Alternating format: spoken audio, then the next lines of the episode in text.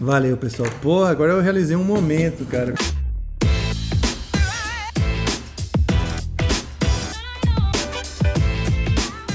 Fala galera, tudo bem com vocês? Meu nome é Carlos Máfia, estamos aqui para um novo episódio do Plugado Podcast, episódio 27. Hoje vamos falar de música. Temos um grande ídolo do metal aqui. Fala aí, Rafael. Fala galera, vocês conhecem a banda Angra? Sabia que o convidado que a gente tem aqui é o guitarrista fundador dessa banda? Ele também está começando um projeto novo agora no YouTube, mas a gente já fala disso. Antes de mais nada, é importante que você se inscreva no canal, ative o sininho, deixa o like aqui pra gente espalhar essa mensagem de inspiração pra galera e deixa aqui nos comentários quem que você quer ver aqui no Plugado, beleza? É isso aí, eu tenho a grande satisfação de ter aqui Rafael Bittencourt. Fala aí, Ah, Rafael. Pô, valeu, Mafia, valeu, Xará. Muito bom estar aqui com vocês, muito bom mesmo.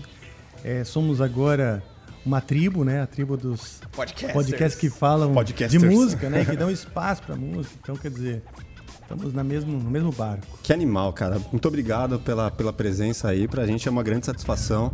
Uma grande galera aí que é, que é fã do seu trabalho, a gente também. E, pô, valeu mesmo por estar aí com a gente. Imagina. Agradecer também a Suzana que, que é- fez a ponte entre a gente, né? A pessoa que fez isso também ser possível.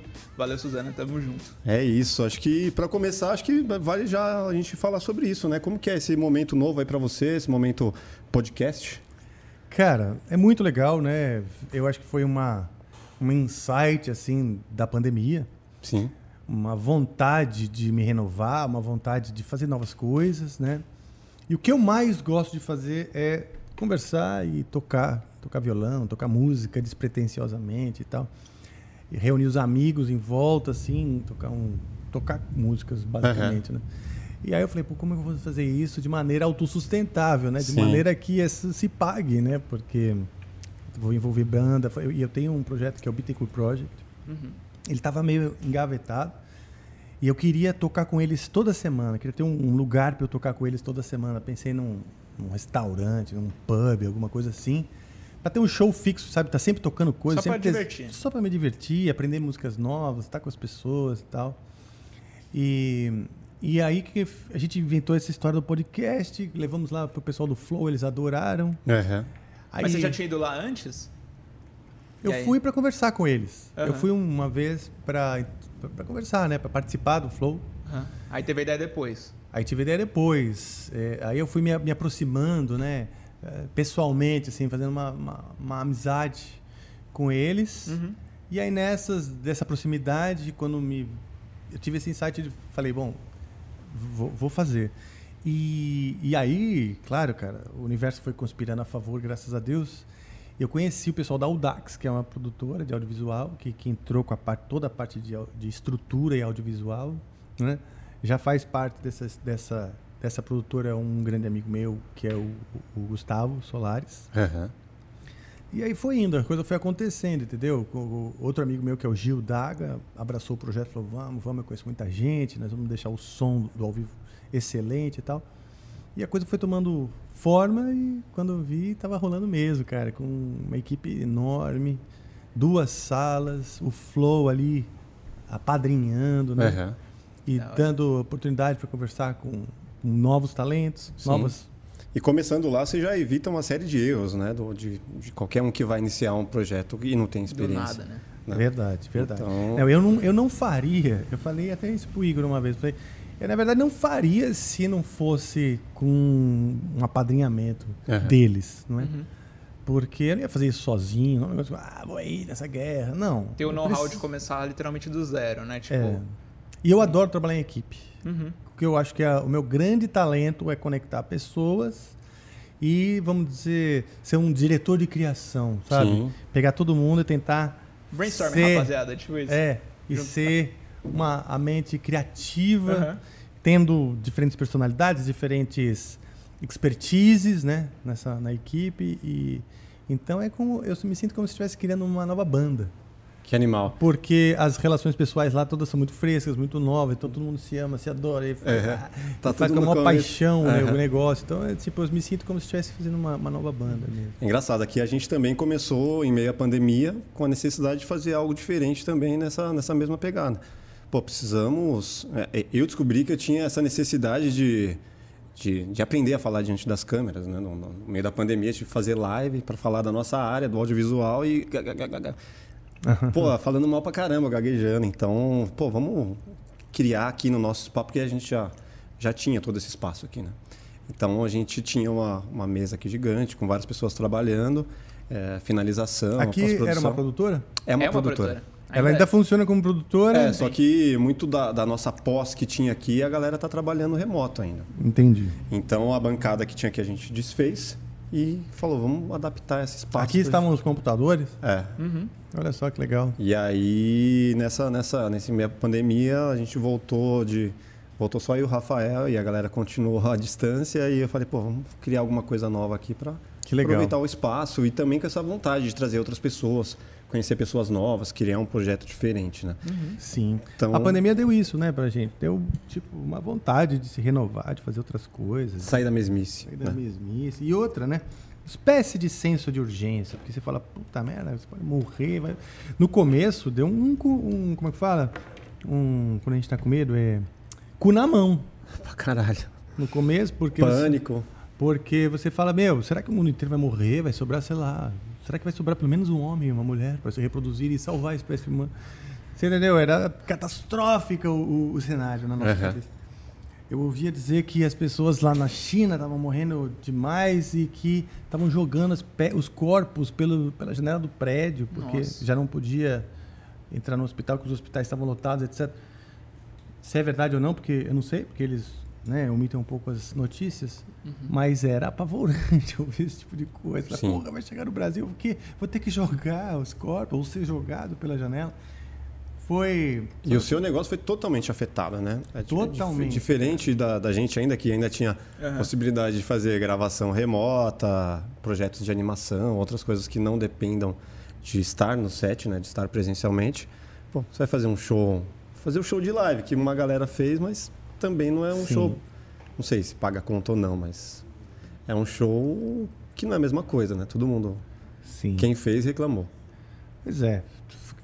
Houve a necessidade de renovar, vamos fazer show de outra maneira, etc. Mas óbvio que as pessoas. O calor do show é o que, né, é o que é. marca. Ainda mais o seu tipo de som, né? Sim, intenso, intenso. E outra, a, a comoção do público de todo mundo junto. Ai, ai, ai é, é muito parte da experiência. Você tá junto, você subir no palco, pular, ah, subir, sabe assim, e, e extravasar, né? É muito o faz, faz parte do nosso show. Né? Uhum. Então, você vai fazer um show pro cara em casa, ele não vai dar um moche na avó, né? No colo da avó dele que tá vendo novela. ele não vai se, se afetar tanto com aquilo, né? É. Eu fico pensando, cara, você tocar para toda essa galera realmente essa intensidade, essa energia que você falou. E depois, como que faz para lidar com isso depois que o show acaba na hora de dormir? Tipo, como baixar essa intensidade para você ficar em paz e tranquilo, se concentrar e dormir, sabe? Cara, eu, eu tenho uh, muita adrenalina, né? uma descarga muito grande de adrenalina durante os shows e demora muito para eu baixar minha bola depois do show. Cada um acho que tem um jeito, né? Uhum. Cara, eu eu fico agitado um tempão, vou pro banho, ligo o filme, puta, tudo. Demora mesmo, né? É um negócio assim, você tem, você se prepara o dia inteiro. Pode crer. Como o show muitas vezes começa tarde, você dorme até mais tarde no dia do show. Uhum. Você dorme, descansar bem, importante. Descansar bem, né? E quando você tem uma bateria, tipo um, Aí dois, você três... vai, vai de boa durante o dia, passa o som, uhum. vai economizando aquela energia. Quando chega 10 da noite, é tipo... Ah, você se preparou o dia inteiro para aquilo. Às vezes uhum. você fica aquecendo no quarto do hotel, né? Passando uma parte, se concentrando e tal. Na hora do show, aquela descarga. O que vai, vai. O que está pronto, vai. O que não está pronto, deixa. Porque uhum. a gente vai melhorando depois, né? O importante é você entregar o que o cara está esperando. Exato. Que é um, um, músico apaixonado como ele. Heavy metal tem isso. O músico ali no palco, ele tá entregue e conectado tanto quanto o cara lá embaixo. Sim. Né? Então, Se não tiver, você... fica, fica nítido, né? Fica perceptível. É, é tem bandas que, que, que, que, são mais concentradas no que estão tocando do que outras, né? Que, uhum. que vão uhum. mais para performance e tal. O legal é o equilíbrio, né? Você pega, por exemplo, o ACDC, o Angus Young, eu sou fãzaço. Ele é um cara que está totalmente performático e está sempre tocando bem, né? Uhum. Tá sempre tocando bem. Então, eu acho que o equilíbrio é legal. Uhum. Qual, qual o momento que tá a banda agora, o Angra? Vocês estão gravando? Como que, que andam as coisas? Cara, assim, a gente lançou, a gente completou 30 anos de, de, de estrada em outubro passado. Então esse ano a gente está celebrando mesmo os 30 anos da banda. Então nós relançamos alguns títulos, lançamos ah, produtos, né, sei lá, em, em áreas que não são do, do nosso core business, por exemplo, o quebra-cabeça. Quer mostrar pra galera? Quero, pô, traz Pega aí, aí, pega aí, pega Pega aí, por favor. É o Angels Cry. Então a gente está, na verdade, assim, lançando muitas coisas, Levanta aí Que- pra turma ver. dizem respeito, né, a um passado maravilhoso, tipo coisas que celebram, né, momentos gloriosos da banda, Coisa linda, e também lançando coisas mais novas, como por exemplo o DVD que saiu no Japão aí, esse é um Chamar os Blu-ray. nossos holds. É, pode trazer tudo pra cá e aí eu vou, eu vou mostrando. Aí. Pronto. Melhor deixar pronto aqui que daí eu vou mostrando. Então tá, esse aqui é, o, é um álbum duplo do show ao vivo da turnê do Omni, que é o último disco que nós gravamos. o Uhum. último- Então, cara, quer dizer, é o passado e o futuro conectados, né? Esse aí tem participações especiais, né? Tem, cara. Aqui tem a Sandy. A Sandy participou, a família Lima. Ah, então esse aqui tá um- é, um, é, um, é um CD duplo com um monte de coisa. Ó, Esse aqui é pra vocês, inclusive. Hoje, Oh. pra trazer pra cá, eu acabei rasgando, cara. Eu tava com pressa pra tirar os negócios aqui de dentro, ver se tava tudo certo. Deu uma rasgadinha. Eu colei com durex, você me desculpa. É uma forma Essa- de autógrafo. É, eu posso assinar também, se quiser, né? Nós relançamos o Angels Cry, então o Legal. Angels Cry é lançar uma versão totalmente remasterizada e com fotos inéditas, tá bem legal isso aqui. Esse daqui é o Blu-ray que saiu no Japão. Então esse show do Omni aí, a gente lançou ele também no Japão. Por que não no Brasil? Também lança- lançamos em DVD aqui no Brasil. É que o Blu-ray tá muito fraco ainda no Brasil, cara. Uhum. Né? Não é um negócio que, que a gente.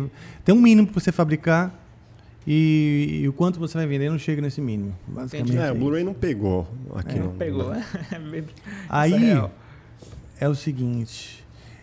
Eu tô lançando um HQ, que é um Olha. livro, Templo das Sombras, inspirado no- nas letras que eu escrevi pro álbum Temple of Shadows. Então, bem legal, isso aqui é uma coisa que me deu muita felicidade durante a pandemia, né? Porque é uma coisa nova, um público novo. Mas falar... você começou a escrever quando? A história ela já existia. A, a história ela já existia, eu lancei um álbum em 2004, que as letras são todas inspiradas nessa história. Uhum. Então primeiro você fez uma história, depois você criou o disco conceitual dentro da história. Não, meio junto, meio, Meio junto. junto. O- Eu estava criando um conceito pro disco que era um debate sobre as contradições humanas, claro, mas com foco nas contradições da religiosidade, né? Quando a religiosidade começa, na verdade, a aprisionar, transformar as pessoas em preconceituosas ou coisas do tipo, né? O- A fraqueza humana, o fanatismo, está em cima, às vezes, do amor que ela tem no coração para expressar a religiosidade. Então, esse era o tema do disco. E aí, para amarrar, era muito vago e tal, as músicas malucas pra cacete, grandes e tal. Para amarrar isso, eu, eh, e teve um atraso, aí teve um atraso muito grande na, na gravação. E com aproveitando esse atraso, eu peguei e escrevi, fui aprimorando, escrevi uma história. Essa história ela tem trechos da história no próprio disco. Eu coloquei lá no, no encarte do disco a história. Eu escrevo histórias para a maioria dos, dos discos, só que eu não- nem sempre eu coloco lá. Uhum. E essa, cara, de eu colocar e, tipo, puta, é, aumentou pra cacete a experiência do disco, ajudou muito o disco, é, que foi um momento muito bom da banda, todos estavam muito bem e tal, mas. E aí essa história acho que ajudou também a conectar tudo, dar uma força. E essa história, as pessoas lembram, esse disco é um grande marco na carreira e tal. Então eu, eu. E eu que já queria escrever a história, fui conversando com várias pessoas, aí pensei, vou escrever em, em quadrinhos, porque eu não sou um romancista, um cara que vai escrever um livro aí de 200 páginas, né? Uhum. Precisa de, de muito mais Chama experiência, exato. E aí eu- apareceu Estética Torta, que é uma editora que é, endossou, endossou a- o projeto. Contratamos, né, juntos, então o ilustrador, que é o Alê Santos, e o Felipe Castilho, que é o roteirista. Então, ah, o- os dois já conheciam o ambiente dessa história, do disco, do Angra e tal, então eles adoraram e tal, se envolveram, né? E aí o Felipe, que é um cara tarimbado, um, um- um roteirista já premiado, né? Ele já foi indicado mais de uma vez para o Prêmio Jabuti e tal, e é mu- muito requisitado. E esse cara conhecia a história, então, então ele, ele assumiu o processo de amarrar aquilo num, num- num quadrinho, desde a estrutura, né? Porque você precisa escrever o roteiro de quadrinho, é assim, é, quadro 1, página 1, Sim. página, é quadro 2, página 2, e assim vai, tem toda a estrutura do negócio. É como E se ele- fosse um storyboard. é, um storyboard e es- escrito, sabe? Uhum. Tá- e toda aquela imagem tá na cabeça dele, né? Então eu aprendi muito com o Felipe nessa, nesse processo, porque ele é um cara que, que manja a parte técnica disso, acrescentou personagens, acrescentou tramas, entendeu? Então foi, um, foi bem legal. E eu Pretende transformar em animação isso? Cara, eu pretendo fazer de tudo, né? Eu acho que a, a história Até o é, longa, é né, uma vai? história muito legal, pode ser um longa, pode ser uma série. Aham. Mas é. Opa, muito obrigado. A Flávia me apontou o dedo para uma- um objeto e esse objeto me atraiu. Obrigado. É, entendeu? Então foi isso. Posso tomar cerveja aqui? Lógico. É, então tá bom. Só uma lá para descontrair. Só não posso tomar muito porque você sabe que a sinceridade ela tem limites. Brincadeira. Então é isso. O e, e fazer, né, e aprender, e estar com essas novas equipes, novos projetos, novos mercados, novos cenários, né? É, é, é o que eu mais queria, sabe assim? Eu queria agora explorar o mundo, o que eu não explorei ainda, entendeu? Eu entendi, fiz 50 anos no ano passado, e aí, ao fazer 50 anos, eu pensei assim, pô, legal, pô, fiz. O Angra fez 30, eu fiz 50. Cara, preciso fazer outras coisas agora. Chegou numa é crise tempo assim? pra uma, caralho. uma crise de. Porra, É, tô uma- tocando há 30 anos, cara. Preciso É, a fazer um- crise acho que ela veio até antes. É. Foi tipo, sei lá, foi o parto mesmo. Foi o parto. Ele na- é- é- precis- um Rafael explorador precisava renascer, porque quando eu era moleque eu era muito assim, explorador, queria É? estar sempre fazendo coisas diferentes, queria surf, skate, judô. Ó, esse aqui surfa também. Então, Surfa e toca. tudo me fascinava, sabe assim, quando eu era moleque. Ó, surfa, toca e faz podcast. Já são várias coisas. E tem um nariz avantajado também É, como o meu. italiano. Nossa, vocês são quase irmãos. Legal. Mas animal, e, e como conciliar, cara, família com carreira de é, rockstar, esse, esse monte de projeto, como que é? Ah, sua- cara, nessa pandemia você trabalha muito de casa, em casa, não é? Home office. E você escolhe com quem você vai estar. Basicamente é isso. Você não, não tem. a- a- a- eu acho que hoje a nossa. Como fala? A, círculo de pessoas em contato de proximidade física é reduzido, Pra Caralho. não é verdade? É. Então você escolhe onde você vai estar. E o lugar que eu mais estou é com a família. Entendeu? Não passei a pandemia longe da família, não. Eu me aproximei ainda mais da minha esposa, ainda mais do meu filho. E Você tem um filho. Só um tem filho. um filho, que antes da pandemia era filha. E agora virou filho, porque é dessa geração ah, não binária. É.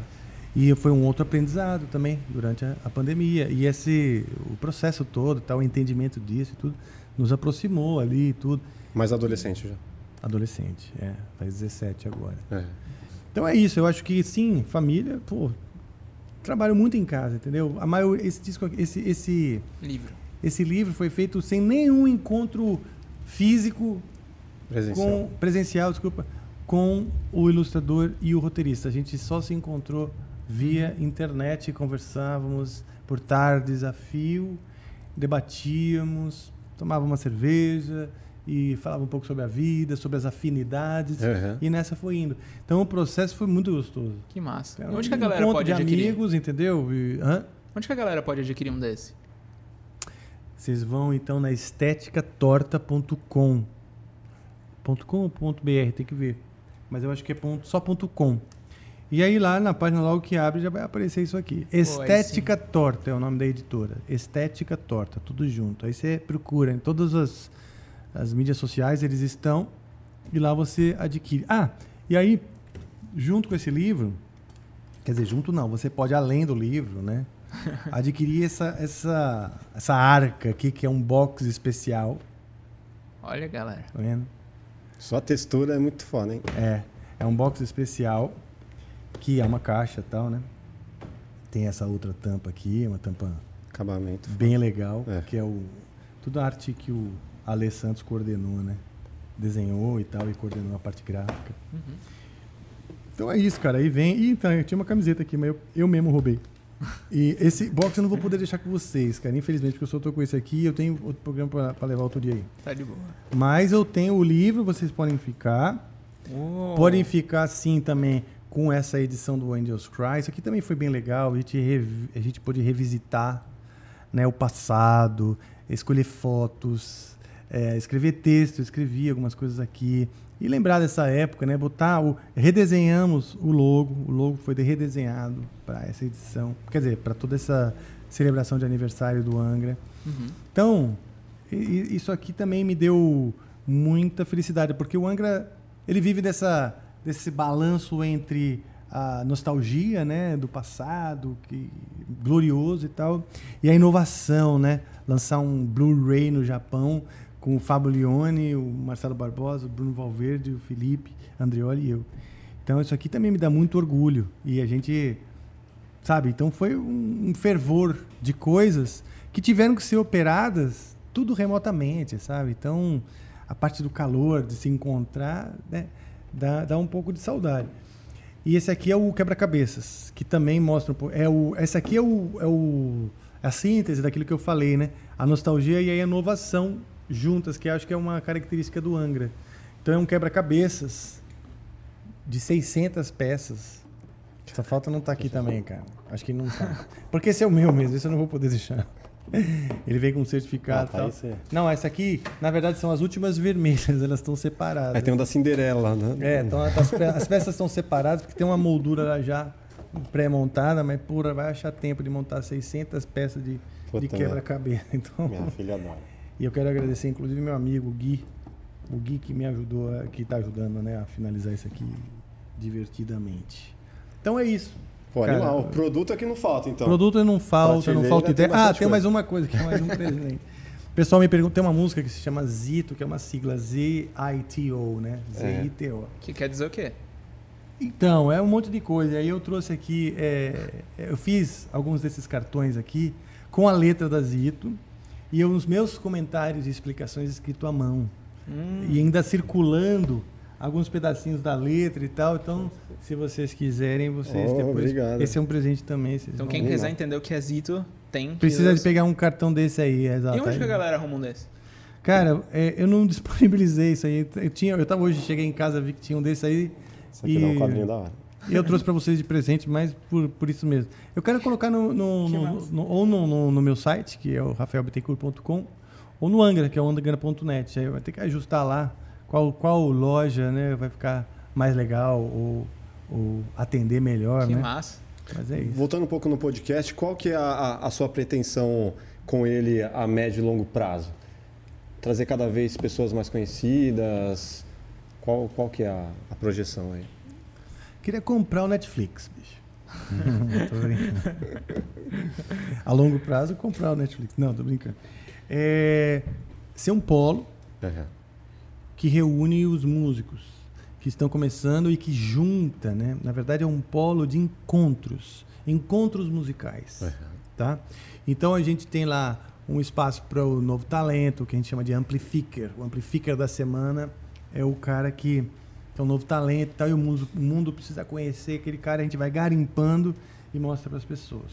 E pra galera participar e ser um novo talento, como que é? Aí vocês vão mandar um e-mail para no, novotalento arroba canalamplifica.com. Uhum. Agora se é ponto .br também não lembro. Mas aí a galera. Qual o tipo pré-requisito? assim, é, exato. Tipo, se você for só, sei lá, um cara que toca violino, é possível você tá lá? Claro, claro, Sozinho, sem banda. claro, pô. Claro, se ele, ele vai precisar mandar um vídeo, um link, alguma coisa pra gente ver. Conhecer o material. É, tem que ser assim. Outra coisa que é uma, uma- um filtro que a gente coloca.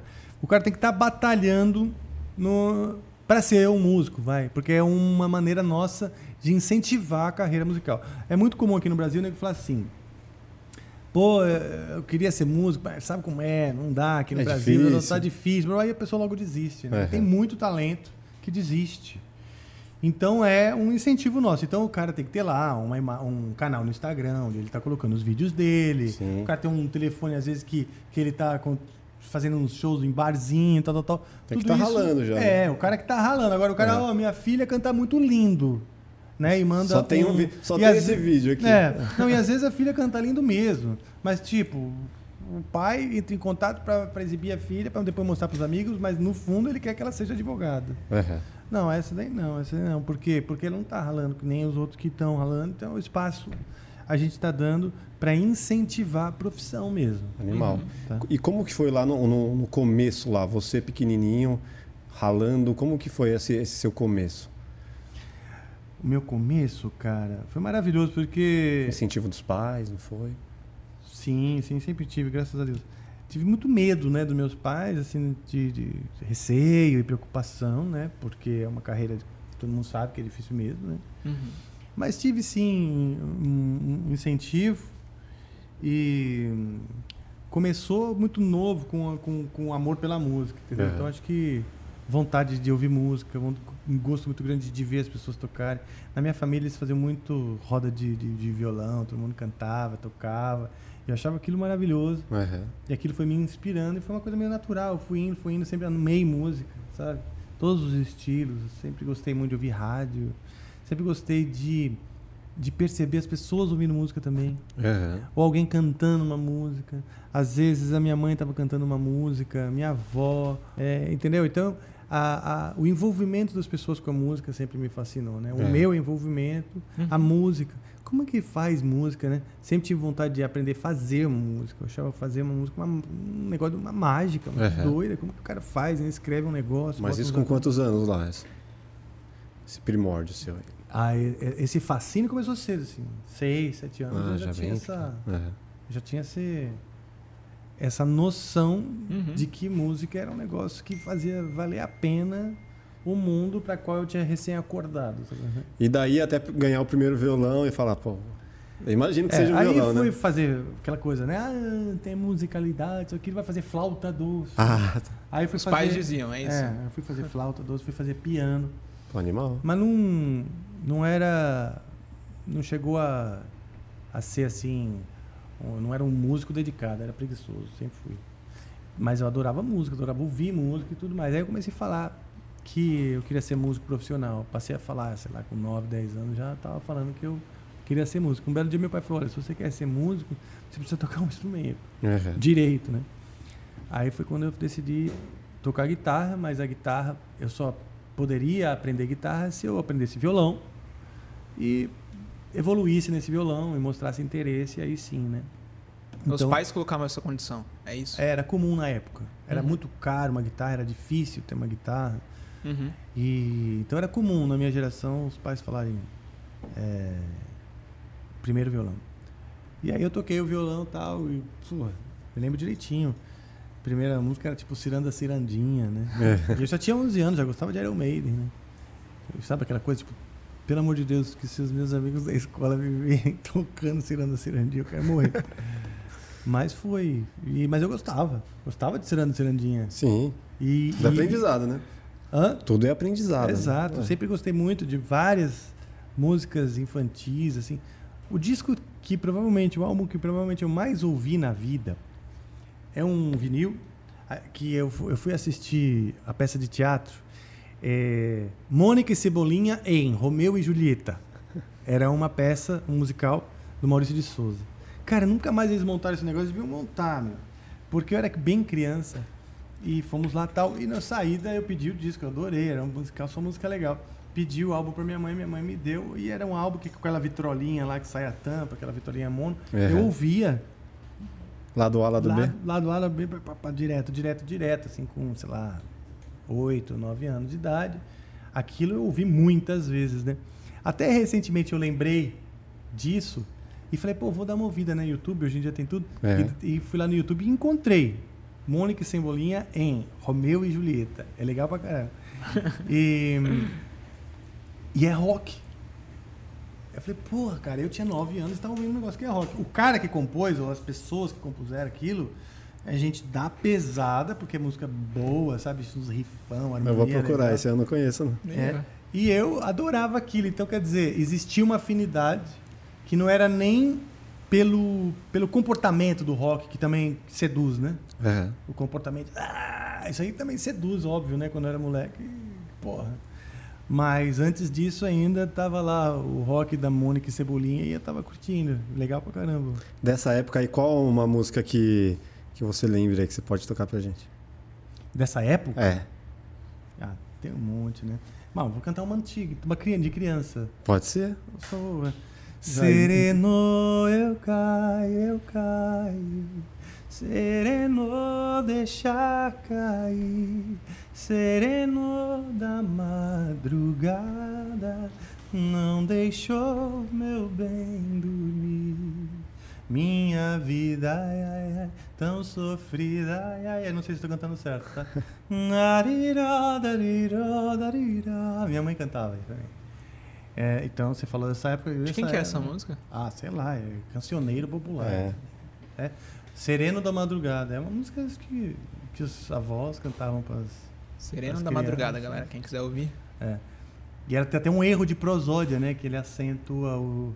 Ser, ser, sereno, eu cá. E eu, eu fiquei na criança, o que que é serenô, né?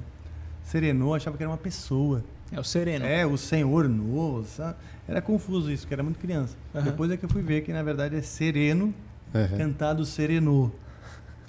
Aí eu falei, ah, legal, e é bonita a melodia, né? Animal. Tem muita melodia bonita na música brasileira. Posso tocar uma aqui? Claro. Com certeza. Hum, Se essa rua, se essa rua fosse minha, eu mandava, eu mandava ladrilhar com pedrinhas, com pedrinhas de brilhante, só pro meu, só pro meu amor passar.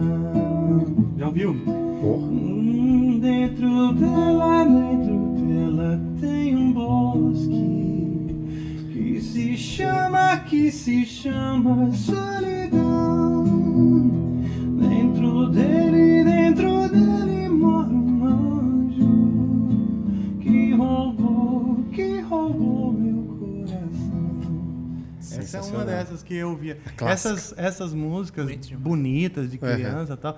Eu fui no Itororó, beber água e não achei. Eu cantava todas, era criança que ficava. Manela morena aqui no Itororó deixei. E Adorava. a melodia é bem metal até, né? Cara, essas músicas antigas, elas têm muita influência da, da música clássica. São antigas, então a música erudita, né? Tava Uhum. ali, a harmonia, né? Esses tons menores com os dominantes, assim, que são esses acordes típicos. São muito, muito típicos também do, do- do heavy metal. Então, sim. É, o meu conceito de melodia vai- vem muito de canções de criança. Isso é bem legal. E a simplicidade. Porque elas vão, vai ali, vai na veia das pessoas, sabe assim?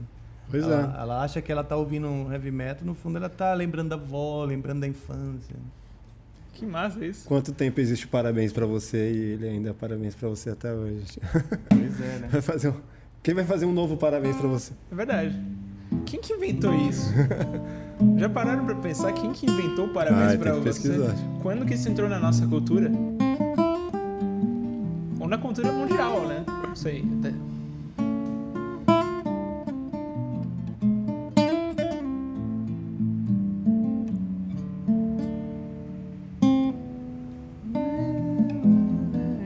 Não, só tava tentando achar um, um tom louco de parabéns pra você, mas não ganhei os parabéns.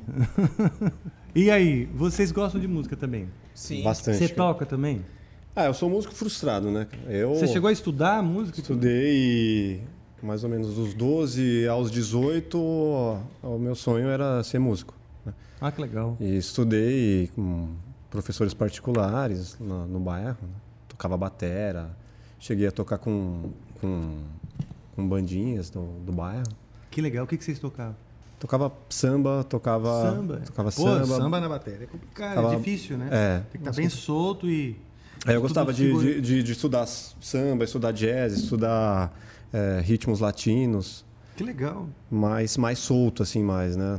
Pegada mais, mais solta.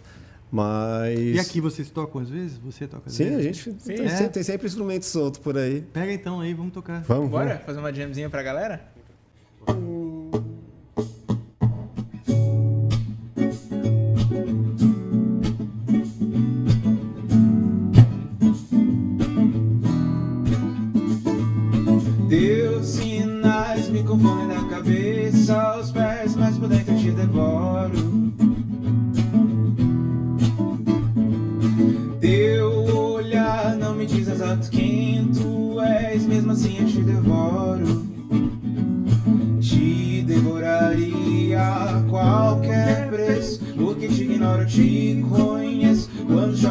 Chove, quando faz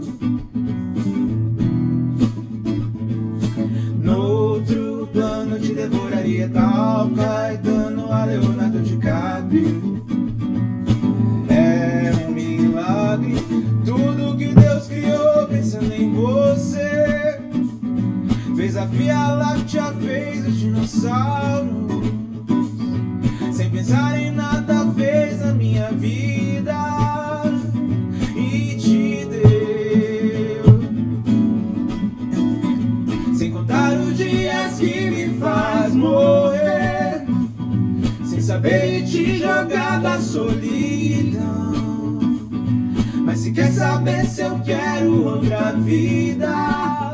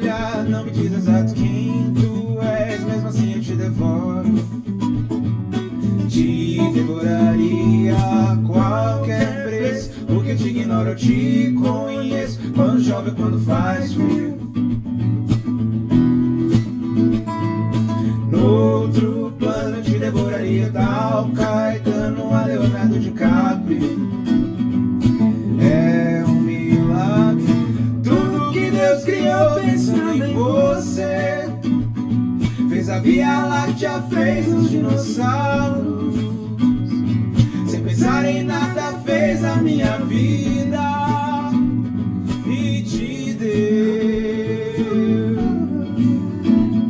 sem contar os dias que me faz morrer. Sem saber de te jogar da solidão. Mas se quer saber se eu quero outra vida? Não, não,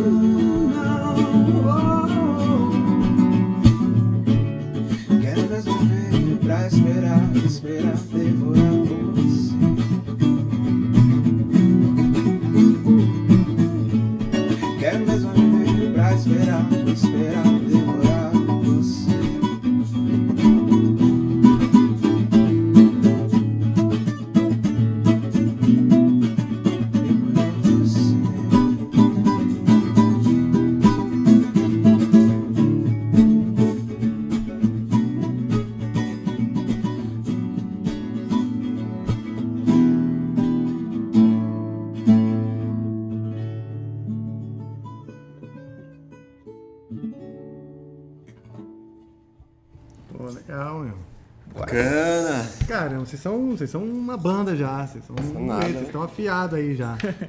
legal.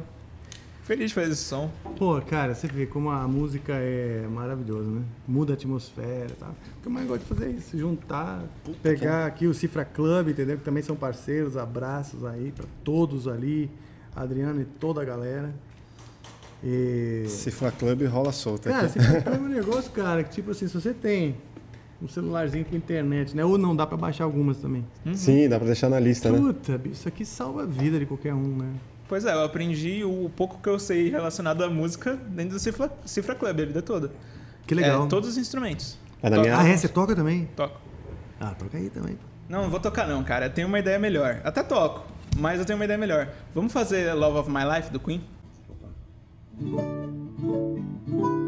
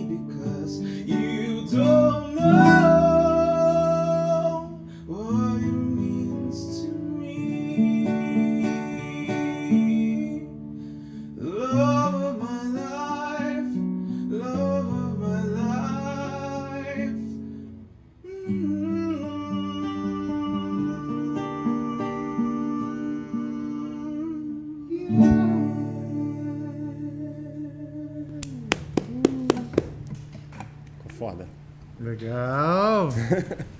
essa é foda, essa é hino, né? Caralho. Tá realizando Você sonho. sabia? Você sabia que ele Hoje vai chorar daqui a Não, pouco. botou uma emoção, né? Foi me fala, Love of My Life. Como, você lembra quando você ouviu pela primeira vez? Sendo sincero, não faz tanto tempo. O Rafael tem. Apesar de que 20 anos. eu tenho 20, 20. anos. Mas, o que acontece? A minha família não é uma família que aderiu ao rock and roll, não é uma coisa que vem da raiz, sabe?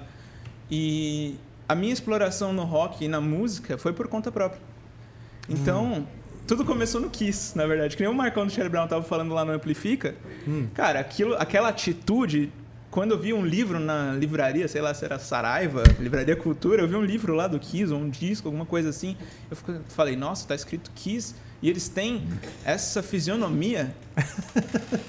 Com as máscaras. Aí, quando, quando meus pais eh, tinham um notebook em casa, eu fui lá e coloquei no YouTube Kiss. Aí apareceu Kiss. Aí eu vi alguma coisa eu falei, meu Deus, Rock and Roll Night. É isso, é isso. Aí assim Você começou. curtiu muito. E aí, voltando lá pro Queen, então não foi uma coisa que foi trazida pra mim através dos pais, por influência, sabe? Então foi uma coisa que eu não lembro exatamente o momento em que eu descobri, mas sei que foi por conta própria. Ah, legal. Pesquisando, indo atrás e tal. Sim, sempre. Nova geração, né? Quantos anos você tem? Tenho 20. 20? 20. Então você é geração Z. Sei lá, eu já nem lembro mais como é, É, que eu tô, funciona. eu, tô, eu tô tentando, eu tô fazendo um estudo, né? Um, É. um estudo aí de, de, de público, né? Ah, Na real, com uma empresa que está, na verdade, fazendo o estudo, eu só, só leio. É? Mas entendendo, né, é a relação que é a relação Z e é milênio. Você tem, você tem cara de ser milênio, que já é um pouco mais velho, Só, né? só mais de 83. 30. 83. Eu não sei Ah, muito sim. as nomenclaturas que dá pra cada geração. É, eu É também cringe, não, mas a, cringe, Cringe, cringe é o quê? cringe é tiozão millennials, né? cara do Ah, eu acho pavê, que, o cara eu do acho que pavê eu sou meio cringe. cringe. Então. É meio cringe. É, depende, meio cringe. faz uma coisa meio de velho assim, a criançada Eu fala, ah, é coisa cringe, de cringe. É, mas, porra, Como você se vê nesse momento aí, tendo que usar TikTok, tendo que usar essas ferramentas que, cara, são coisas totalmente novidade, né? Cara, e não tem eu- como ficar de fora. Pera, hoje eu pratico gratidão, assim, muito, entendeu? Eu me dou por satisfeito com tudo que eu vivi, É. né? E me dou e, e grato por estar vivendo agora. Procuro praticar, né? Porque tem hora que eu me desanimo, né? Eu falo, puta, as pessoas acho que emborreceram, que porra é essa? Né? Tem hora que eu não entendo o mundo e tal. Sim. Eu sinto isso, Mas cara. é um pouco porque também, cara, eu acho que sempre vai ser assim, né? O Regis Tadeu fala de um emburrecimento coletivo. Concordo, concordo. Pois é, então, não é. Porque também não é dar. É, é foda a gente dar essa coisa de dizer como se a gente não fosse burro também, né? Na Sim, real, exato. Não quero me excluir disso? Sim. É coletivo pra todos, É, né? porque nesse emburrecimento a gente sofre também. Acho que o ser humano sofre demais, cara. Sofre com a sua vida, suas expectativas, e se coloca muitas expectativas, entendeu? Sim. É bombardeado de informações e tal. Então eu me vejo grato. Eu falo, porra, que bom que eu tô testemunhando isso aí, sabe? Que Sim. bom que eu sobrevivi, que bom que eu tô vivo, que bom que, porra, eu tô vendo essa mudança, é muito louca, né? Pra, pra minha geração, que eu tenho 50 anos, eu falei, é muito doido isso que a gente tá vivendo. Não sei, a gente olhava os Jetsons, né? né? O desenho animado, quando era moleque, que as pessoas iam conversar, que as pessoas iam falar remotamente com aparelhos, aquilo. a tinha tecnologia e tal. Nada disso muda, mudaria, não sabia o quanto, tá verdade? Mudava o comportamento das pessoas, Aham. o mindset das pessoas, né? O que as prioridades das pessoas, os valores das pessoas, isso que eu não não consegui imaginar. E esse que é o lance, né? De tipo, puta, que, que momento é esse? A gente não entende, acha que que tá é, como fala, emburrecendo e tal. Emburrecendo a humanidade, né? E eu junto, eu digo, porque o ser humano hoje tá o que a gente foca como prioridade, tipo, enquanto a gente se desconecta da natureza e, e mata. né? Tipo, se você for pensar, meu, é, é papo meio, meio cabeça, meio bicho grilo, Greenpeace. Mas, cara, é a verdade. A gente se desconecta e mata a natureza como se a gente fosse sobreviver com o celular na mão, cara. O celular na mão, uma, uma hora você vai chamar o iFood e não tem árvore, não tem rabanete, não tem Uhum. as porra que você tem que comer carne, nada de. Entendeu? Você precisa de, de- do, do ambiente para sobreviver, mas faz parecer fácil. Você chama o carro, o carro te leva para outro lugar, você chama a comida, a comida vem na tua boca. Uhum.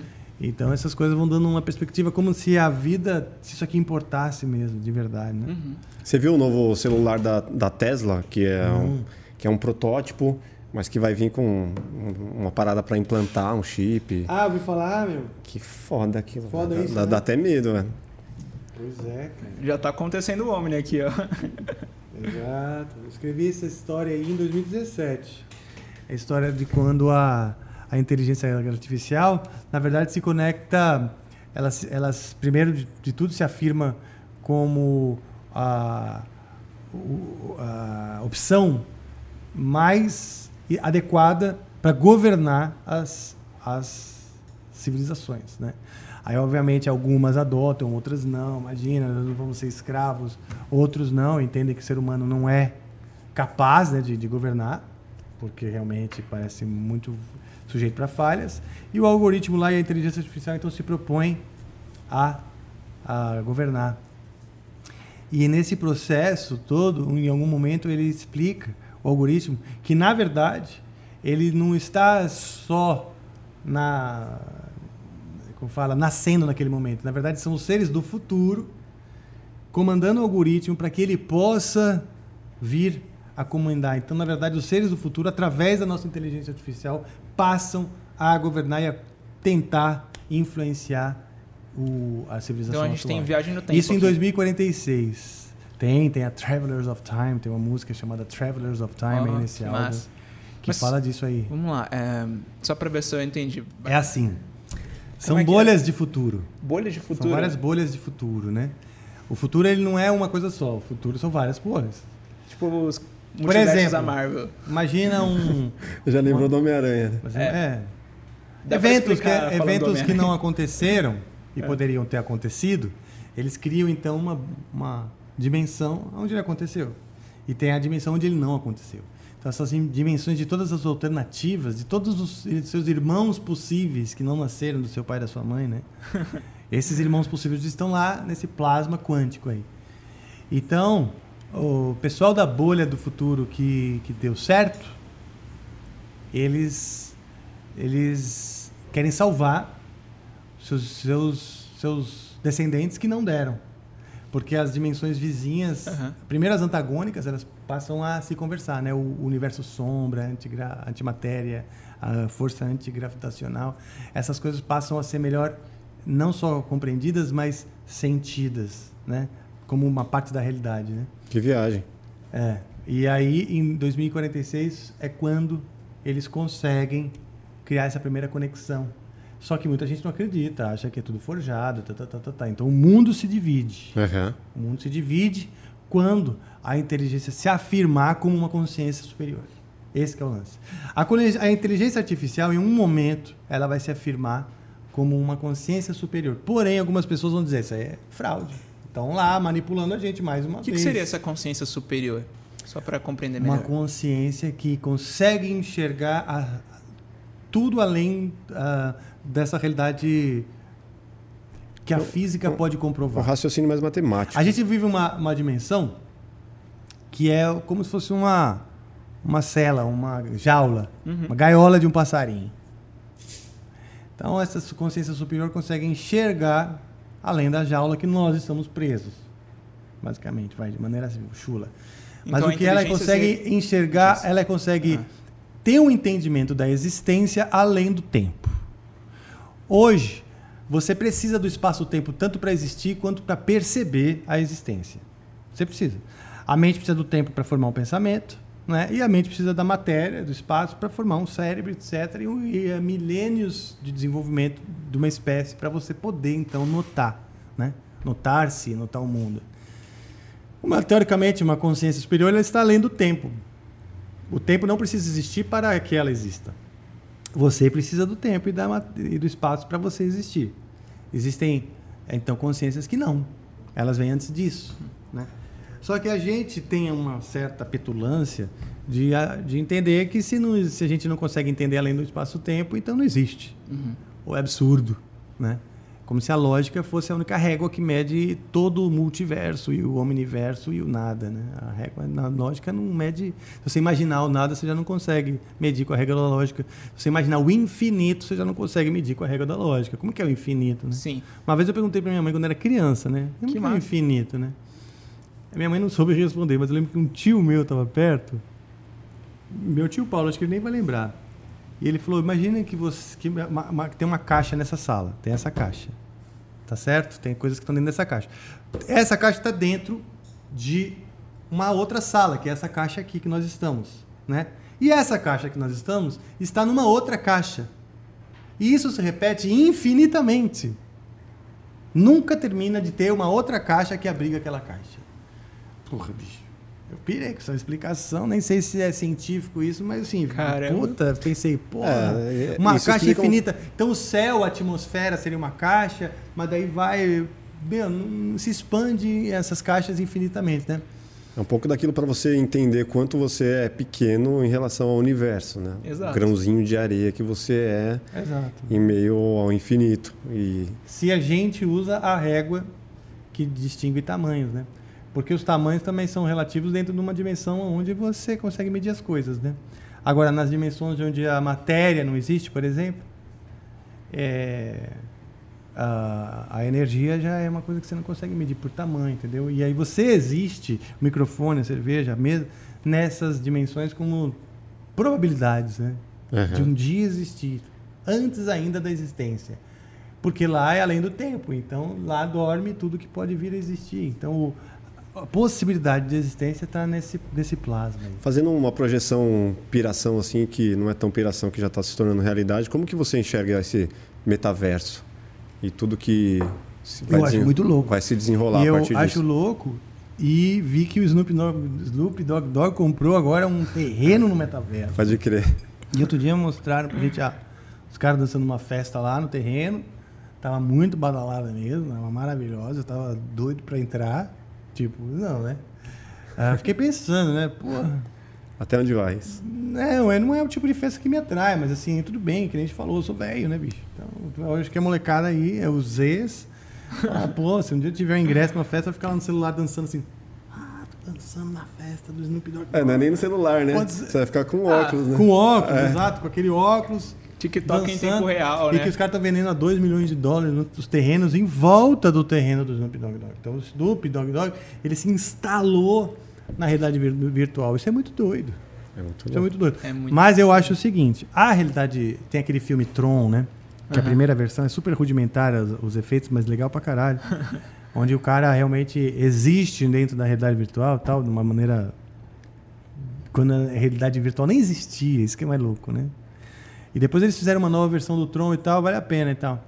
Mas é, é para muita gente é interessante existir nessa realidade porque pro cérebro se você pega uma, o cara te hipnotiza e fala você está com dor, você começa a falar ai, ai, ai, estou com dor, certo? O cérebro acredita nas coisas, né?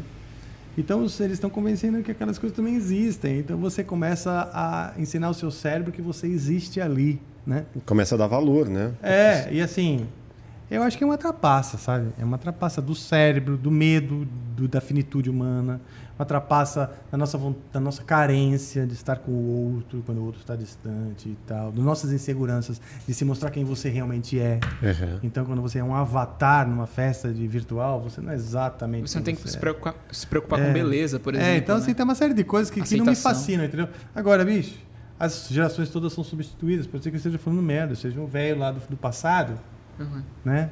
Daqui 200 anos, que não sacou. E a parada é aqui mesmo, e de repente a alma humana foi para esse lugar e, ah, e escreveu um outro. para- Sei lá, cara. Tudo é possível. né? É, é uma brisa. E fazendo um paralelo disso com tudo que vocês criam, né? Que é uma música super fundamentada, cheia de histórias, repleto de. é, quase voltado, é, repleto de conceitos, voltado para um público que, cara, não é qualquer um que consegue é, absorver isso. Você acredita que Não, qualquer um consegue absorver, eu acho. Porque as- É, a- a- os temas um- são simples. qualquer um que queira é se todo mundo dedicar, se né? interessa. É, então. Não, acho que tem uma questão de interesse mesmo. Tem gente que não, que não liga, tem outros interesses e beleza. Né? Mas você Eu acha que é uma música assim, mais voltada para um. pra um- é, é, é acaba sendo elitizada por Um ser. pouco. por ser- infelizmente. Infelizmente. E a minha grande frustração é. que a minha música acabou sendo meio segmentada demais para um grupo que. É, para pessoas que se interessam e tal. Eu queria que fosse uma coisa mais popular. Queria que Uhum. as pessoas- todo mundo gostasse das histórias, das músicas, né? Realmente é o que eu queria. Mas beleza. Algum momento você chegou para a banda e falou: pô, vamos dar uma popularizada nisso aqui de alguma forma? Não, o tempo inteiro a gente faz isso, né? É. Porque se deixar, a gente pira ao ponto de que nem o nosso público vai entender. Uhum. né? Não, todo momento a gente tenta ajustar para aquilo ser. Pô, não ser só uma viagem maluca da cabeça dos caras, entendeu? E também não ser uma coisa muito focada só na exploração dos elementos musicais e Sim. formação de acordes, técnicas e tal. Tem que tomar cuidado para isso também não ser isso, porque tem muito do público que acha que nós somos isso. Que é uma parte, na verdade, meio. uma roupagem externa Sim. da nossa música, Que muitas que é vezes. essa sofisticação dos arranjos. Lá na, na, na minha adolescência, lá aprendendo a tocar, eu via como algo, porra, pedestal. Tipo, porra, pra tocar isso aí é muito foda. Não... É, tem um marketing, né? E aí, você pegava um Legião Urbana, tocava com três acordes. Pois é. E é um hit, né? Tipo, Né? É um hit. Você sabe que isso é a minha grande frustração. Você pegou agora na, na alma. Por quê? Porque você vai. Eu ia, eu era moleque, ia, numas fe- ia nas festinhas, tava estudando lá, o Ingrid Moments, tem isso, aquilo. Ia nas festinhas, tinha um cara lá que tocava um violão. Às vezes o violão nem estava perfeitamente afinado, né? Tocava, também não precisava estar. e cantava, também não precisava estar perfeita, afina- perfeitamente afinado. Mas a música, ela se instituía pela festa e tocava as pessoas. Todo mundo cantava junto, agregava, era um momento para aquela música. E o cara tocando violão lá na Legião Urbana, né? E eu ali, no Ingrid Moments, assim, estudando, estudando, entendeu? E eu tinha essa frustração, porque eu queria, na verdade, era tocar as pessoas. né? Sim. Então esse meu amplifica, o amplifica esse, esse meu resgate que eu falei da pandemia e tal, também me trouxe o amplifica, que é meu momento de ser o carinha da festa, que senta e toca, e hoje toco Legião Urbana com o maior amor, com gosto e diver- me divertindo, entendeu? Se quiser a gente toca um agora. Que animal. Tá afim? Vamos? Tá bora. afim? Então, Vamos. Tenho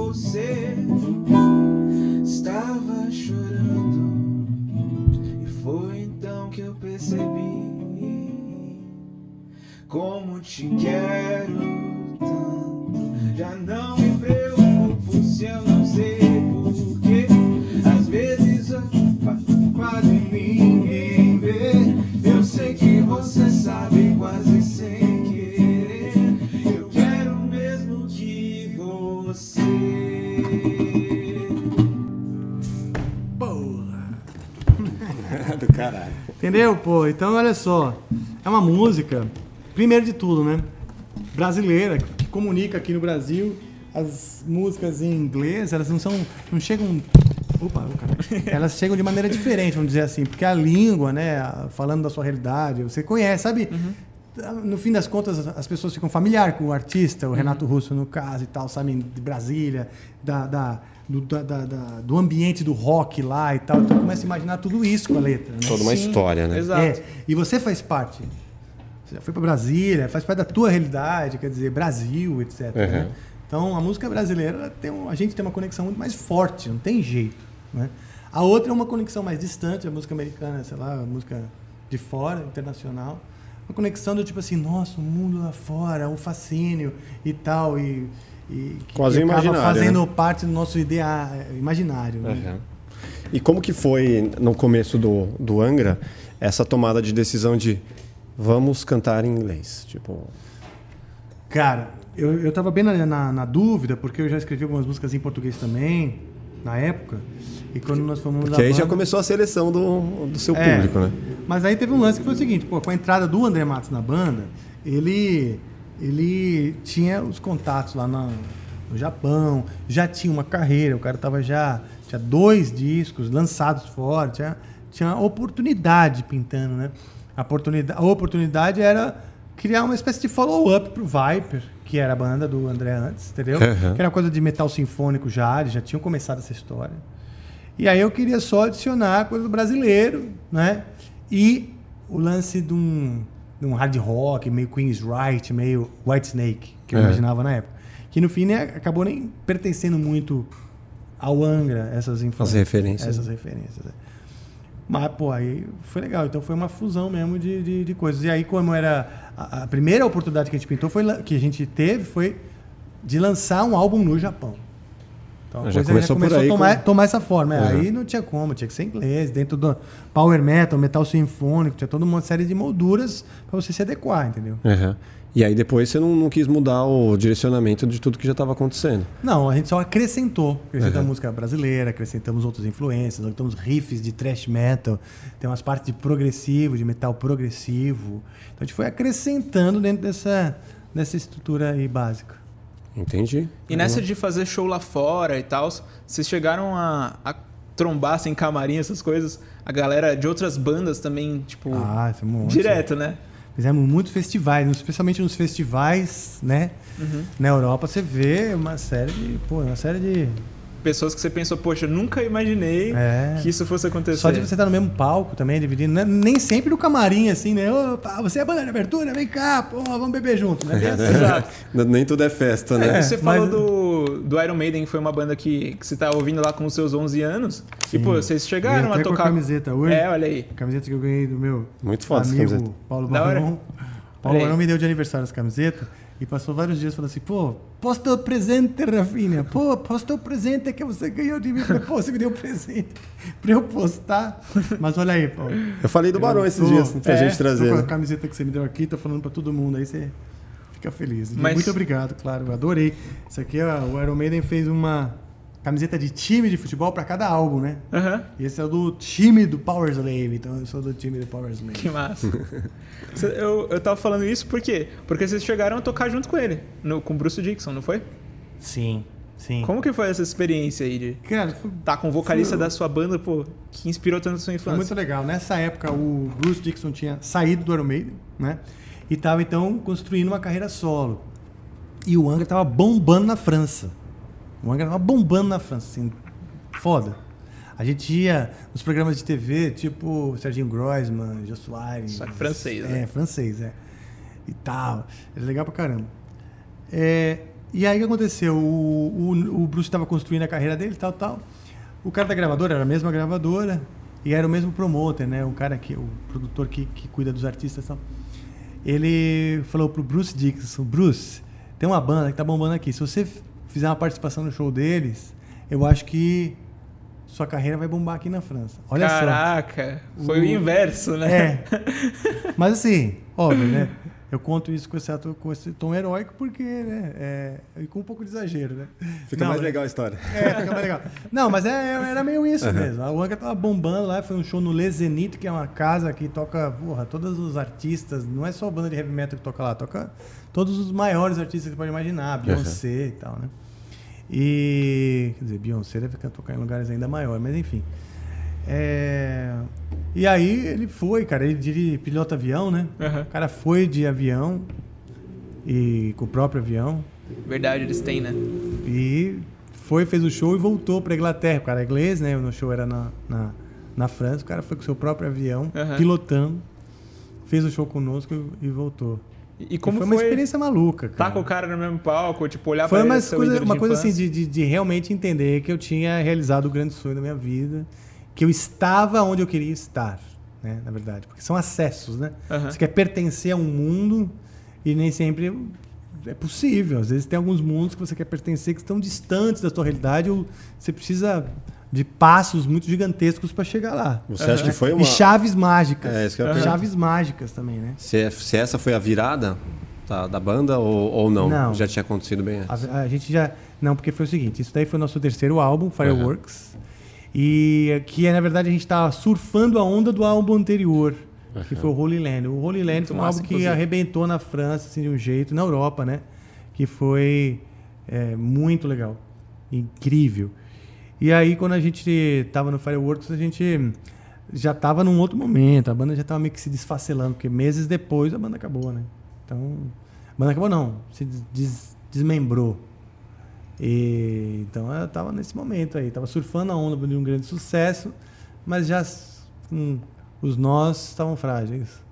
Banda é complicado, né, cara? Muito, cara. Banda é. Banda é um negócio que olha, se eu tiver uma outra encarnação, eu não faço mais nem. Porque é como, é como se fosse um casamento, se fosse uma sociedade. É uma sociedade, né? E muitas cabeças pensantes diferentes, com opiniões distintas e que. Pois é, bicho, é difícil. E a gente começou muito novo, entendeu? Então a Angra começou. A gente, todo mundo muito novo, cara. O quê? 19? 18? 19, É. pra, 19, é, 19 para 20.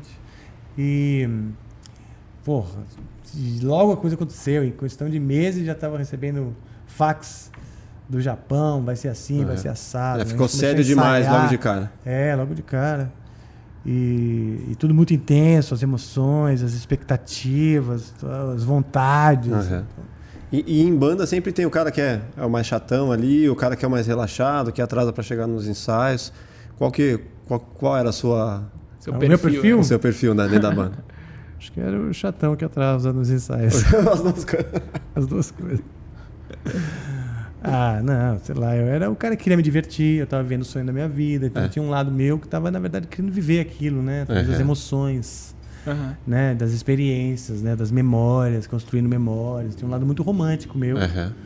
de estar querendo construir memórias, estar querendo, nossa, coisa louca. E eu sempre tive uma imaginação muito grande, então eu sempre conversei muito com anjos. E eu, e eu conversava com os anjos, que os anjos diziam para mim: você vai formar uma banda, porque o, que ela, e você tem que completar, é, é, criar um. distribuir sua mensagem. Tinha esse lance. Assim, Como que é esse lance de conversar com os anjos? Na cabeça, no fundo, né? Você tá na, na sua mente imaginando que os anjos estão conversando com você. Meio Entendi. isso. Entendeu? Basta você imaginar que está conversando e a conversa se estabelece se você tiver uma boa criatividade. Por que você acha que você via anjos nessa imaginação? Não era Sempre uma, tive vo essa uma voz sem uma imagem. Era Oi? uma voz com uma imagem que estava na sua cabeça, na sua imaginação. Não, não tinha, Não só não uma tinha voz. bem a imagem. Era uma sensação de que aquela presença que eu sentia, desde criança, eu sentia muitas presenças. Quando eu estava sozinho, eu sentia, me sentia observado e me sentia acompanhado. Estado de espírito. É. E aí eu tinha isso. E a justificativa, eu estou explicando de uma maneira bem lógica, porque Sim, não é não vou lógico. dizer que ah, os anjos eles realmente estão lá, tem nome e endereço. Não Sim. é isso. É o fascínio pelo assunto. Eu gostava de- dessa coisa dos anjos. Pedi uma fantasia de anjo. Minha mãe acho que também curtiu a ideia, me vestiu de anjo mais de uma vez. E tenho foto né, de, de anjo. Então, Rafael é o nome de anjo.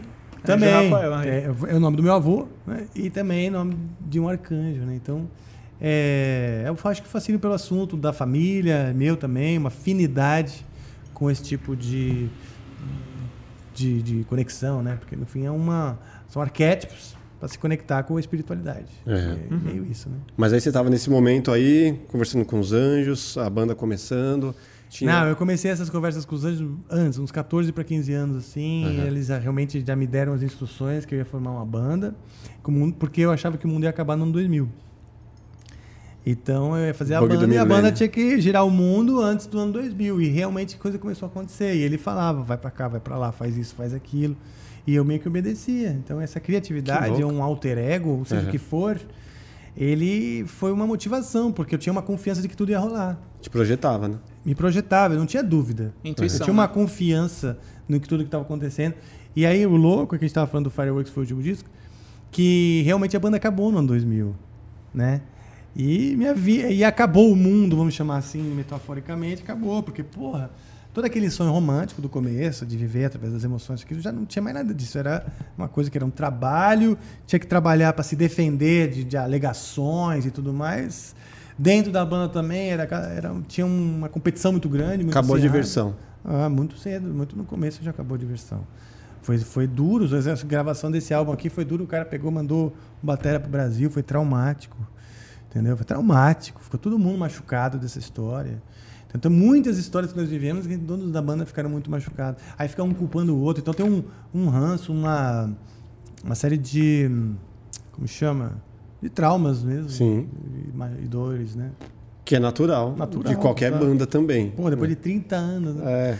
Mas o bom é o seguinte, nós estamos num momento maravilhoso aonde o time atual, né, que é o que gravou esse álbum aqui, que é o Omni Live, esse time, aliás, quero mandar um abraço para os meus parceiros de banda, o Marcelo, o Felipe, o Bruno e o Fábio. Esse time é maravilhoso, ele é incrível, eles estão super motivados, super afim de fazer e tal. A, a banda, né, as relações, eu tenho de, em 30 anos são várias pessoas, com a maioria eu me dou muito bem, tenho amigos mesmo do coração, do coração, assim. E o saldo negativo são alguns assim que não se afinam comigo, um pouco vice-versa e segue. Natural. E como que você vê a- o, o perfil hoje do, do público Angra? Como que é? O cara que. Vocês conseguem renovar O essa. perfil é difícil, é por isso que eu tava falando né, do, do, do- geração Z e tal. É difícil entender o, o- a geração mais nova do público, né? Porque ele também está tentando se renovar. Eu vejo tem jovens, molecada, de 15, 16 anos, já se relacionando com a banda de uma maneira diferente.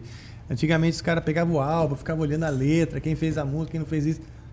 É diferente hoje. Hoje o cara fica estudando, trabalhando, jogando e a música faz parte de um contexto. Sim. Né? É, mas o perfil, de maneira geral, é um cara mais introspectivo, é um cara que, que gosta de ser, é, é, como fala, provocado na sua criatividade Sim. né? Então, na sua criatividade, tipo, ah, imagina uma, uma guerra, uma guerra do bem contra o mal, arquétipos e tal. Esse cara gosta de viajar em reflexões muitas vezes existencialistas e tal. e se projeta também em histórias de heroísmo, né? Porque às vezes ele acha a sua vida falta esse heroísmo. Então ele projeta no jogo, nos livros que ele lê e nos, nas bandas que ele curte esse uni- universo imaginário que é um pouco mais excitante que a própria vida dele, né? Aham. Ele é muitas vezes inseguro, muitas vezes ele não é super comunicativo. Então ele tem um alter ego que na internet ele fala tudo, escreve e tudo mais. blá, blá, blá. É o cara na internet. É, mas no, no mano a mano mesmo, geralmente são tímidos, são pessoas inseguras. Né? Aham. E aí esse grupo se divide em quatro. Tem assim os que a gente chama de fãs críticos. Esses fãs são críticos, estão sempre procurando melhorar, assim, sabe, criticar para que aquilo seja mais do contento dele. Mas é um fã mais antigo, né? O crítico. Sim. Normalmente Sim, mas é um conservador, perfil, né? mas é um Tipo- perfil, porque esses fãs antigos mais críticos, eles também ah, magnetizam, absorvem novos fãs para ficar nessa nessa brincadeira da crítica, que é legal também pra gente. A gente Uhum. entende e mantém vivo, né? Sim. Hoje o algoritmo entende que quanto mais é, interação, melhor. Total. Independente se estão falando bem ou mal. Sim. Então, Beleza, né? Aí tem o oposto a ele, que é aquele fã cego, que vai defender você Tudo até tá bom. onde for, é, exato, e quer aí eles conflitam, né? Esses dois fãs aqui, eles conflitam, esse fã crítico e esse fã mais apaixonado cegamente, eles conflitam. Aí no meio tem mais uns dois categorias de fãs é, mais ponderados, né?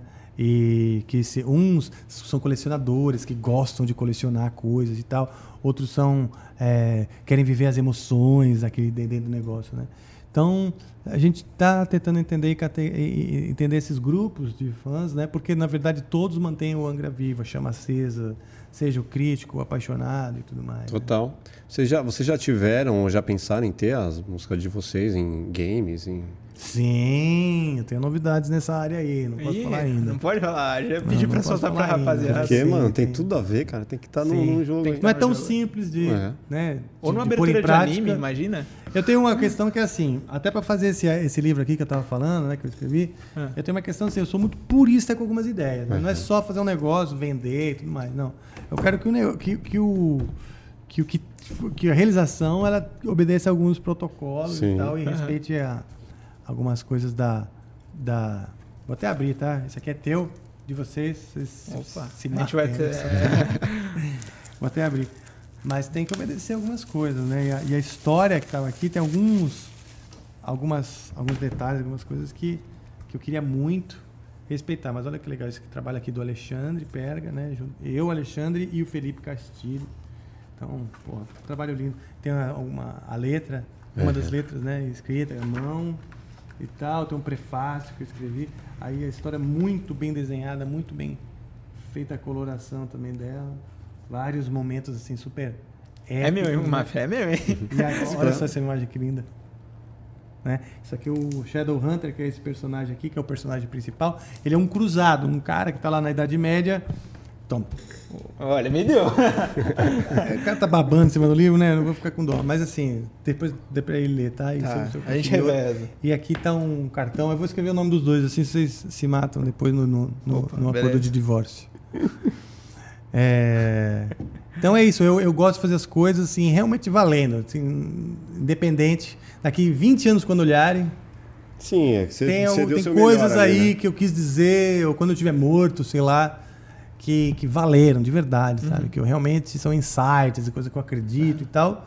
E, e tá aí, documentado, entendeu? Aham. Ô, Rafa, uma pergunta. É, é no Temple of Shadows, no disco, que tem a parceria com o Milton Nascimento? É nesse? É, nesse disco que tem o E Milton como Nascimento. que, como que isso aconteceu, assim? Eu curto muito o Milton, então... O Kiko escreveu uma música que depois a gente deu o título de Late Redemption. Né? Ele estava escrevendo essa Traduzindo música. pra quem não manja. A, a redenção tardia. Né? A redenção tardia, aquela coisa. Sofreu, sofreu, sofreu e no final se rendeu, entendeu, né? Uhum. aceitou, entendeu? E o final é o final da Entregou. vida. Entendeu? A redenção é, tardia ela pode acontecer ciclicamente na vida de alguém. Então, é, pode ser a morte, pode ser também momentos, né? Momentos de ressignificar, re- Relacionamentos. é, relacionamento. entendeu? E, e o Milton, como que ele entrou nisso, assim? Ah, então Você vamos lá. chegou a, Aí o- a ir gravar junto com ele, tá lá assistindo? Sim, cara, foi tem uma história interessante. O Kiko então fez a. tava fazendo a música. Fazendo acho que no piano, no- não sei se era no piano que ele tava fazendo ou no violão. que tem um violão no começo, mas eu não lembro se quando ele começou ele estava tocando no piano. E o, o Edu também estava lá nessa sessão, acho que foi ele que comentou que seria que ela parecia, que a melodia parecia muito uma, uma, uma melodia do Milton Nascimento, Uma- não uma melodia do Milton, o estilo, Aham. né? O estilo do Milton. E aí alguém lançou a ideia, tipo, vamos chamá-lo, será que ele topa?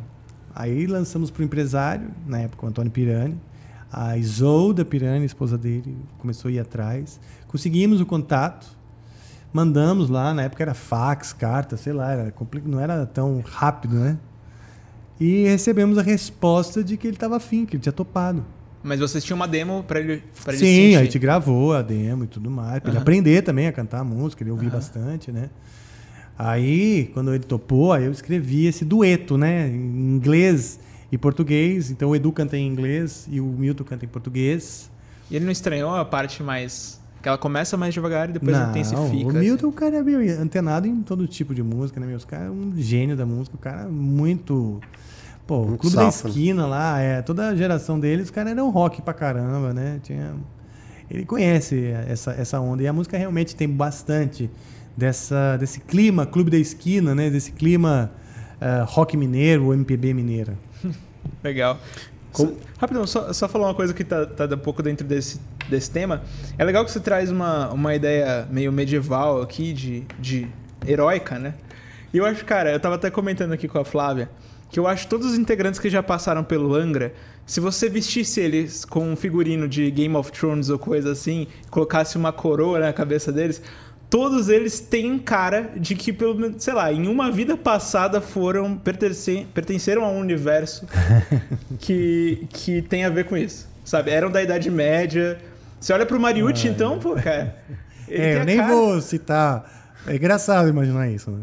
É engraçado. eu não vou falar, porque depois vai dar corte e aí os fãs entendem errado, como se eu estivesse zoando. Fala aí, fala aí. Fala aí. Que problema que tem? A gente tá só brincando. Não, você não sabe depois eu como sofro, o nego me enchendo meu saco. Não, deixa pra lá. Te pega não, essa- faz, fala você, se fosse Game of Thrones, quem, quem que você associaria? Ah, o quê? Aos membros Aos do Angra. persona É, personagens. perso- é. É. eu não assisto Game of Thrones, mas se fosse. Cara, você parece o- um rei. Parece. É, Eu o acho. rei decapitado, logo no primeiro, primeiro capítulo. Né, eu sei quem eu sou. O, o rei que já logo corta uma cabeça no primeiro episódio. O Mariucci, acho que ele é um. Sei lá, um, um soldado que segurava a lança assim do lado de, de alguém.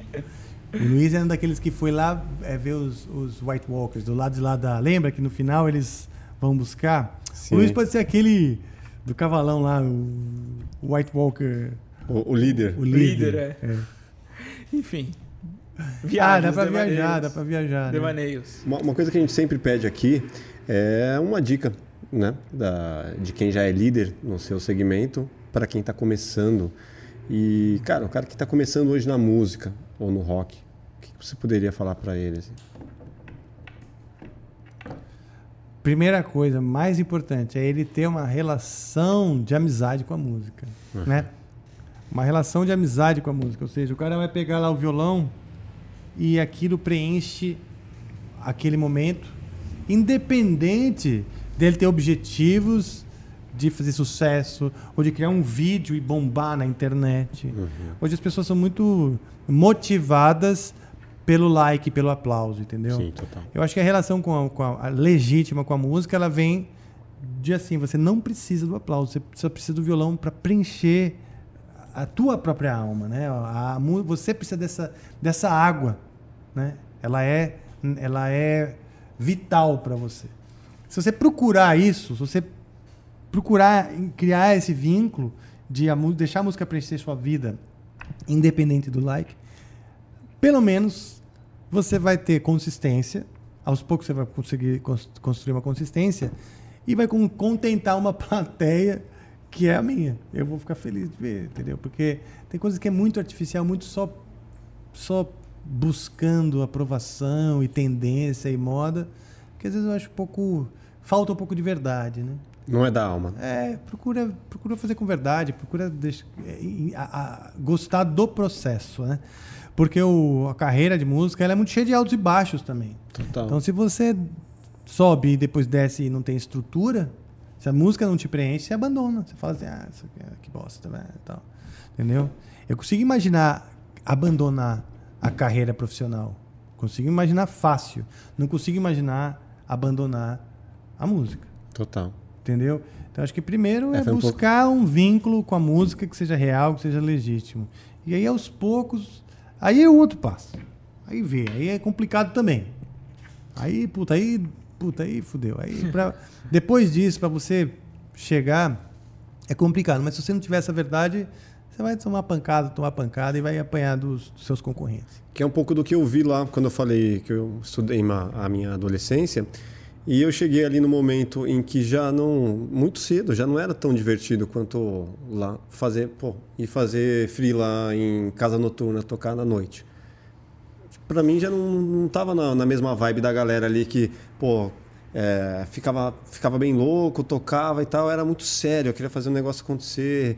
E aí, de repente, eu me vi. É, talvez você não tenha encontrado uma galera que estava no mesmo. É, no mesmo. É, pé de seriedade mesmo. Você queria construir Exato. coisa, objetivo e tal.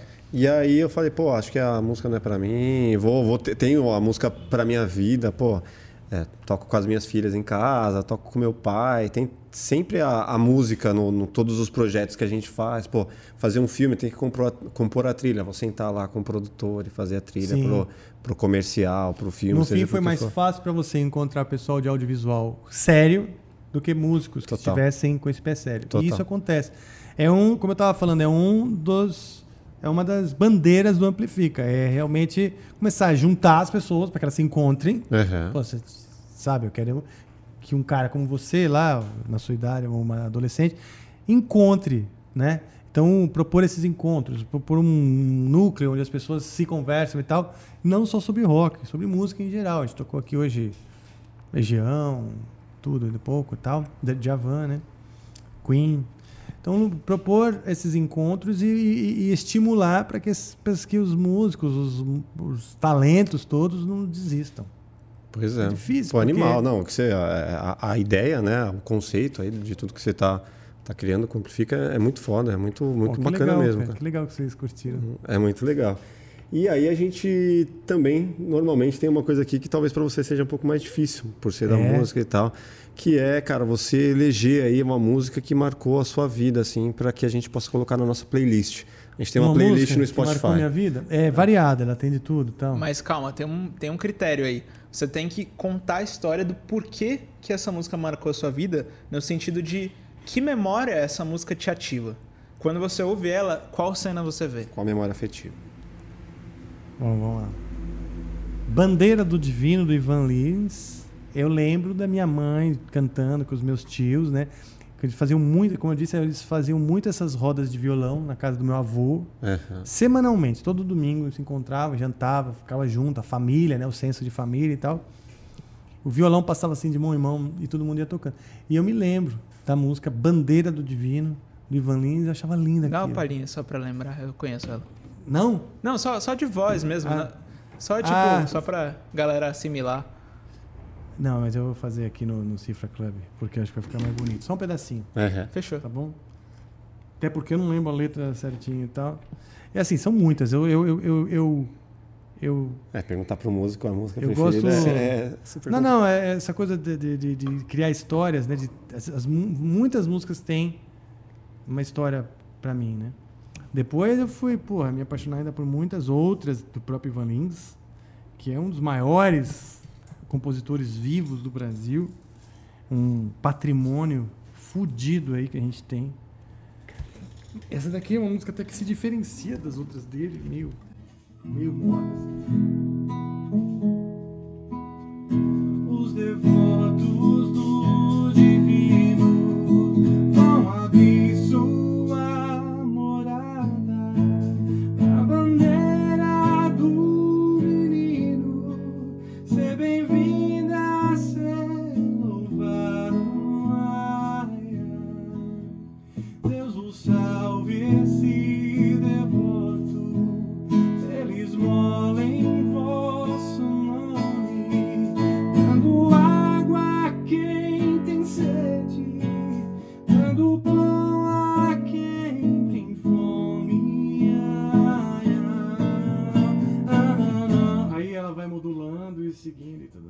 Animal. Conheço ela. Música linda, bicho.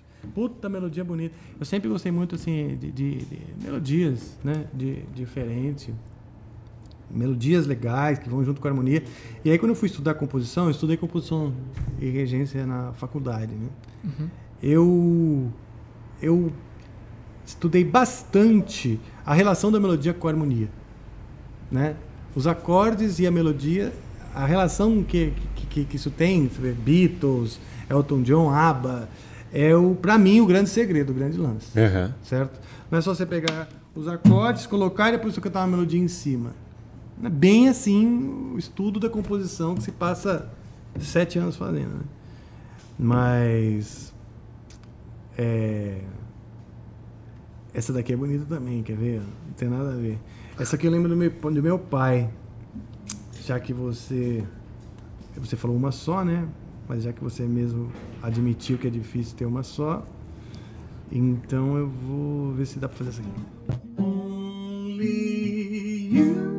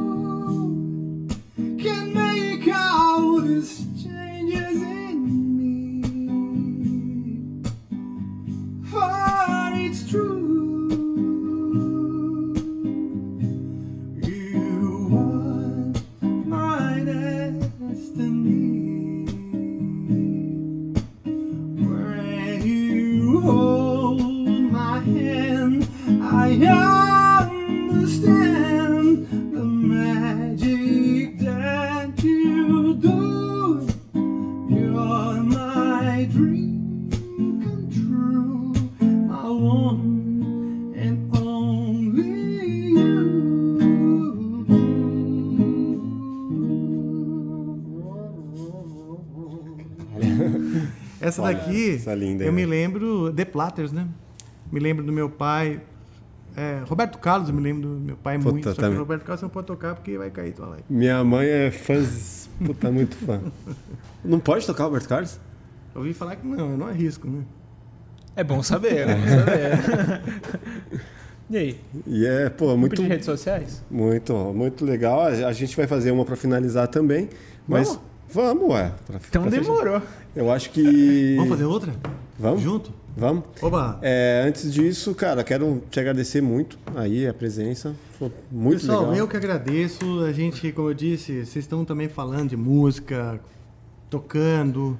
Isso é muito legal, entendeu? Que isso seja um movimento, entendeu? Esse, o plugado, o amplifica e vários outros, que a gente esteja junto e crie um movimento mesmo. Porque a música, cara, ela, ela iguala, ela conecta, entendeu? E a Total. gente, hoje, eu acredito que é hora de focar no que a gente tem de semelhante. As pessoas estão focando demais nas diferenças. Todo mundo focando nas diferenças. polarização. Demais, demais. Quem sofre preconceito, quem é preconceituoso, tá todo mundo focando nas diferenças. Quando a gente tem que focar no que a gente tem de único, igual, né? E a música ela faz isso. Entendeu? Então é um grande exercício. Senta e toca, senta e toca, para, não enche o saco, toca. Sabe assim? Sim. Vou tocar música, toca uma música aí, para encher o saco. Acho que tinha que ser um hábito, uma, uma febre. Sim. Pega o violão e toca, um, um- faz um rap, dança, é, um beatbox e canta aí umas frases, umas rimas. É, gerar essa conexão, né? Resgata o que é, co- que é de raiz. Também aprende novas coisas com a tecnologia e com as novas linguagens. Mostra a bunda se quiser. Faz algo intelectualizado também se quiser. para de encher o saco com o que é diferente, o que é isso, o que é aquilo. Animal, é isso aí. Fala das redes sociais. Galera, antes de mais nada, se você ainda não se inscreveu aqui no canal, vai lá, se inscreve no canal, ativa o sininho também para não perder os próximos vídeos que estão vindo por aí. Se inscreve no nosso canal de cortes também. E é importante que você vá lá no nosso Instagram e siga a gente para acompanhar quem que tá vindo aqui, os cortes, os trechinhos ali que estão saindo do nosso bate-papo, beleza? É isso aí. O que vocês precisarem lá também, pode contar com a gente o que for preciso, cara. Tá legal, obrigado, hein, À disposição. pessoal. Obrigado mesmo. E vamos fazer um samba para fechar? Vamos, boa. Pô, o que, que, que, você, que, que você curte? Vamos fazer. Então, já que é pra fazer um samba, deixa. vamos fazer Não Deixe o Samba Morrer, vai? Vamos? Pode Posso tocar um ser, pandeirinho? já. Será que vai rolar? Vai? Opa. Não deixe o samba morrer. Não deixe o samba acabar. Que o morro foi feito de samba. De samba pra gente sambar.